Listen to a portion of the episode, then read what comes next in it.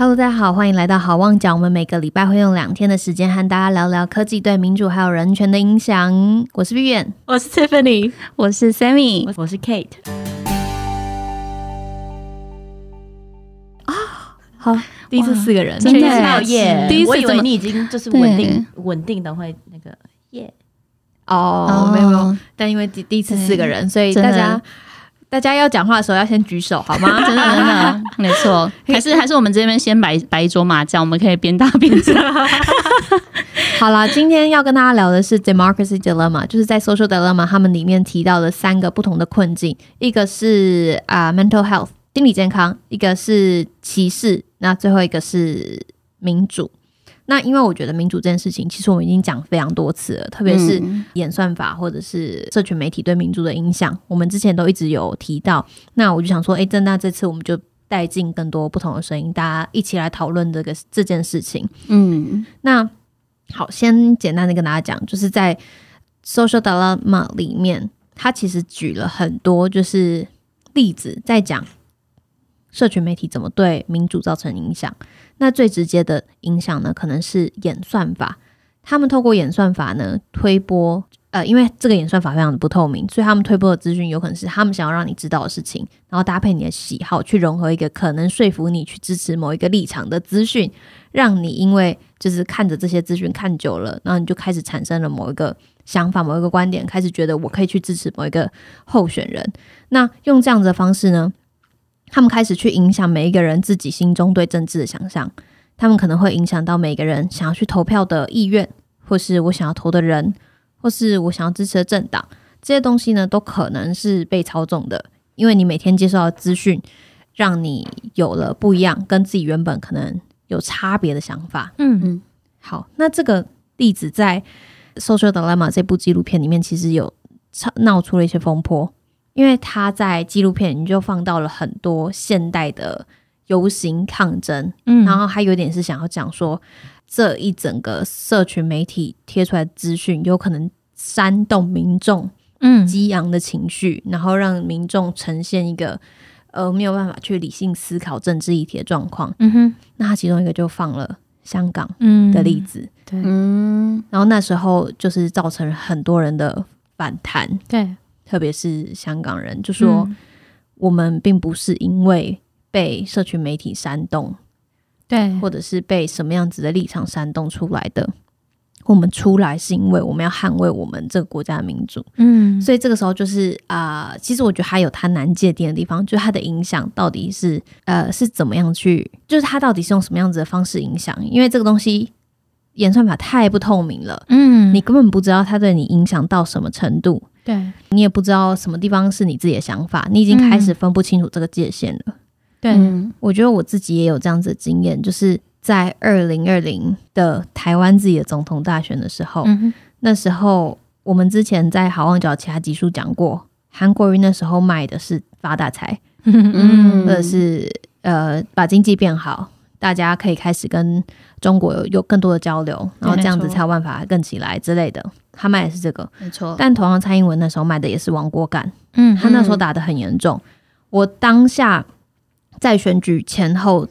我的确，我必须说，我情绪真的有被煽动到。我常常很担心，说如果我们是不是被韩国瑜选上之后，我们是不是就开始要被迫和对岸就是更多的交流？然后这个交流会不会影响到我们自己国家民主自己的自主权，或者是我们国家其他的权益？嗯，那时候我一直很担心。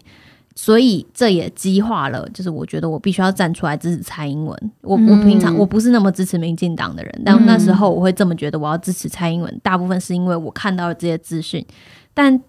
真的在那次选举过去之后，我后面开始想，嗯，哎，我不知道，我我我那时候这做的这一切选择，我那时候的一切反应，难道都只是被煽动的吗？我知道，我我相信一定有我自己原本。我一定我有我原本就是思考成分在，但是我相信有一定比例是被煽动的。嗯，当我的同温层所有人都在说台湾觉得要毁了 的时候，嗯，难道我有办法不去动摇吗？嗯嗯，我觉得这个被煽动啊，我觉得要被煽动的一个前提是你某个程度上是认同这件事情的，嗯所以它某个程度上比较像是催化剂去，本来你只是可能，也许如果我们把零到一百，一百是非常接近蔡英文好了，你可能本来其实是在五六十，你本来已经高于百分之五十了，嗯嗯那透过这样的催化剂，会让你可能急速成长到九十，甚至接近一百。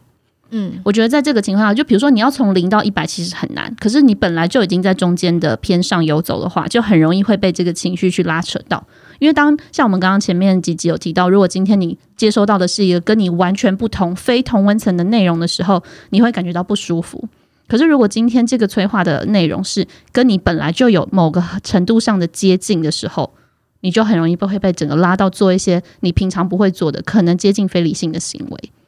那至于在投票上面，我觉得很容易会出现这个情况，原因是因为大家就希望透过这样的催化的关系，去所谓的催票嘛。因为今天我只要多一票，我就赢得对方的几率就会更高一点，所以他们就会采取各种的方式去迫使你做出这个行为。像很多不关心政治的，或者是自认自己不关心政治的，就会说我不要投票，反正投票也不能改变什么，投谁不是都一样吗？嗯，可是事实上，他就是希望，就是那些被选举的人，他就是希望你不要有这样的想法，他希望你现在就走出去投他一票。所以我觉得是有这样子的可能性的，需要一点冲动的，没错，就好像买东西一样，是不是？你对要放进购物车了，他希望你按下那个购，买所以，他故意让你设计也很方便，哎，不小心就按到了对对对对对 O OK 了，送出了这样好想要，子，很心动。没错，所以嗯但我就觉得好，的确是我的确是这样，没错，必须要我自己本身已经有一点怀疑，嗯已经有一点疑惑了，对然后他放大我的疑惑之后，我就会被激化。嗯嗯，但是这就代表他们完全就是在贩卖恐惧，嗯，嗯，他们完全就是在做这件事情。他只是就是不管是哪一方，对。呃，韩国人卖的可能就是绿共恐惧。对，我觉得 我觉得他，我觉得他贩卖的是一种人民对于自己生活品质上升的期待，对啊前进的前进的来嘛，人出的去，前进的来，梦想，对他会觉得啊，只要我选了这个总统，我就会变得很有钱，我就会衣食无虞，我的小孩都可以送美国对啊。之，类的，就类似这种概念。嗯对，亡国感比较是放贩贩卖恐恐惧。对对，那那你们觉得嘞？就是其实我很是我很不喜欢，我很不喜欢贩卖恐惧惧的这个嗯这手法。嗯对。对，就是因为我觉得你怎么会是用恐吓别人的方式来到达你的目的呢？嗯，对啊，我这个时候就我就是想到这边，我就想说，哎、那韩国人卖的东西是不是好一点？会不会他这个手法，我们其实不是那个受众？就我们其实是不管怎么样都去投票的人嘛，就应该大家是吧？对吧？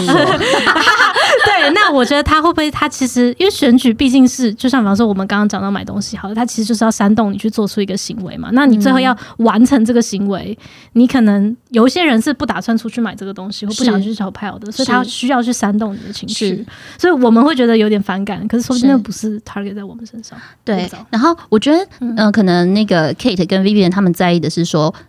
你的手法的正当性，对不对？你们在意的不是说投不投票嘛？你们在意的是说，哎、嗯你驱使我们去投票的这个方法是不是够正当？你今天贩卖梦想，听起来好像没有什么。当 nothing to 当然，贩卖梦想如果就是讲屁话的话，对但是。呃，我自己觉得，其实就像刚刚 Tiffany 说的，诶，可能也许我们不是受众，那 even 我们是受众这件事情，呃，到底他实际上是在贩卖恐惧吗？还是说实际上真的有这件事情？这个我无从而得知啊。我觉得，现在就是因为社群媒体它排列，或者是嗯呃，尽管说社群媒体好像是一个大家可以和呃公平发声的平台，因为让大家都有机会到上面去讲话，但是你会发现，就是大部分的 narrative 那个叙事都还是掌握在某一些特定的人手上。嗯那当这些人是用这样的方式来叙事的时候，对呃，我身为一个呃一般人，我一来没有时间，二来没有能力对去做这个查证，我不知道他们讲的东西有几趴是真的，几趴是他们就是用来渲染的成分，嗯所以无从判别到底，诶，到底背后我应该要信你多少？对，所以我在未知的状况之下，我的恐惧就更容易被煽动起来。嗯，不过其实老实说，我自己知道的国民党事实上在煽动的恐惧，事实上也是不少的啊、他们会一直说，如果今天你选了另外一个政党的候选人，可能中国就会打过来了。我觉得我其实嗯我的意思是说，呃，我并没有要为民进党还价，因为我觉得这两个人他们提出的这个政策，其实事实上我不觉得不只是这两个人，我一直都觉得台湾的所谓的总统或者是所谓的公仆，我觉得他们在这个所谓的治理的高度都还非常的不够。他们没有去想到说，可能这个国家未来的可能是二十年以后的事情，而不是只是近四年的事情。嗯大家常常只想到我这四年要怎么样让别人觉得我够足够成为你们的总统，或足够成为你们的服务的对呃人员。可是他们没有去想到说，其实是这件事情不是只有在你这四年，你很多事情是你必须要前人种树，后人乘凉的。所以我觉得在这个高度上面，他们所利用的宣传手法，其实我都觉得是还非常不足。当然，的确，对，我觉得我认同。对，而且我觉得其实这个就是民主跟多数决这件事情，它某个程度上它带来的缺点嘛。是对，就是 Vivian 之前有一直讲他的一个 quote，虽然他可能至今还不知道 那个到底 quote from 谁，嗯 就是当你已经开始投票的时候，其实你已经输了。就是为什么我投票的时候是我只有二选一，或者是嗯几选一，我为什么是要选一个我可能也没有，甚至没有认同他百分之八十以上的嗯候选人？没错，对，那我觉得现在我我自己觉得民主很容易卡在一个地方，是说我因为我想要做事，假设他的我们假设就是我们要给人家 benefit，就是 benefit 我们到嘛，就是。呃，我假定他们在想要选举的时候，投入政治界的时候，他的利益都是我想要为了人民好。嗯好，可是他今天他因为这个制度的关系，他必须要先选上，他才有办法达到他想要的事情。那他要选上这件事情，就变成这就是他很短期之内他一定得要达到的目标。是对，那他他因为他在这么短的时间内，他必须要达到某些期待，某些。政绩好了，嗯。就像 Sammy 讲的，你可能是要二十年你才看得到的正畸，对，那我现在做对我来说没有没有没有办法达到我想要做的事情，嗯因为大家看不到我我的贡献，所以大家不会选我。我就算有一个非常非常好的计划，我甚至有一百年的计划都没有意义，因为没有人要选我，我根本进不了这个殿堂。嗯。对。所以我觉得这也是另类为什么？的，就是我就说，为什么可能有一些在独裁政体下面生存的人，就可以很大肆的批评说啊，你们就太民主啊，所以你们什么事都做不了。我觉得，当然某个程度上这个是没有错的，所以我觉得应该是到底在这样子的制度中，是不是有一个更好的方式，可以让大家好好的去思考，说我今天出来做事，我不是只是为了我眼前我自己当下我要选上这件事情，而我有时候就在想，会不会人类根本就还没有进化到有办法完全 handle 民主政体的这个，就是这个程度，就是我们的心智会不会还没有办法，就是做这件事情？因为